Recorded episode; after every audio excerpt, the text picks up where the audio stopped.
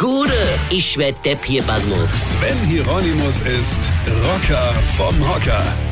Es gab neulich auf Twitter so eine Art Wettbewerb, wer den dümmsten Namen für seine Kinder findet.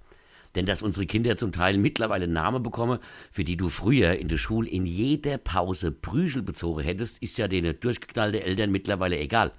Hauptsache lustig oder zumindest saublöd. Und da haben sich so ein paar Twitterianer gedacht, hey, da geht noch was und haben wirklich unglaublich lustige Namen entwickelt. Hier mal ein paar Highlights. Da waren zum Beispiel die Namen Björn Out.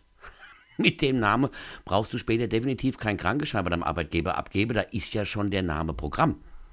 Oder wenn du davon ausgehst, dass deine Tochter ein kleines, dickes Pummelchen wird, ja, dann nennen sie doch einfach Kalorina. Da erübrigen sich dann die Nachfrage, bist du krank oder isst du nur einfach zu viel?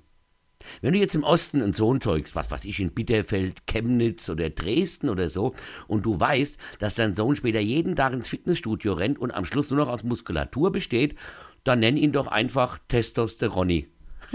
Und wenn du davon ausgehst, dass deine Tochter später ADHS im Endstadium hat und von morgens bis abends mit dem Blutdruck vom Rainer Kallmund unterwegs ist, dann böte sich der Name Adrenalina an.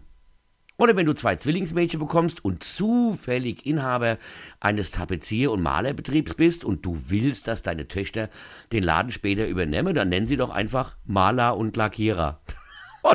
Oder wenn du eine Tochter bekommst, ja, und du willst, dass sie später mal in Nazi-Kreisen ganz groß rauskommt, dann würde sich der Name Intoleranza anbieten, ja. Und was es noch für geile Ideen gab, das erzähle ich euch morgen früh. Weine kenn dich. Weine. Sven Hieronymus ist Rocker vom Hocker. Tourplan und Tickets jetzt auf rpr1.de. Weine kenn dich, Weine.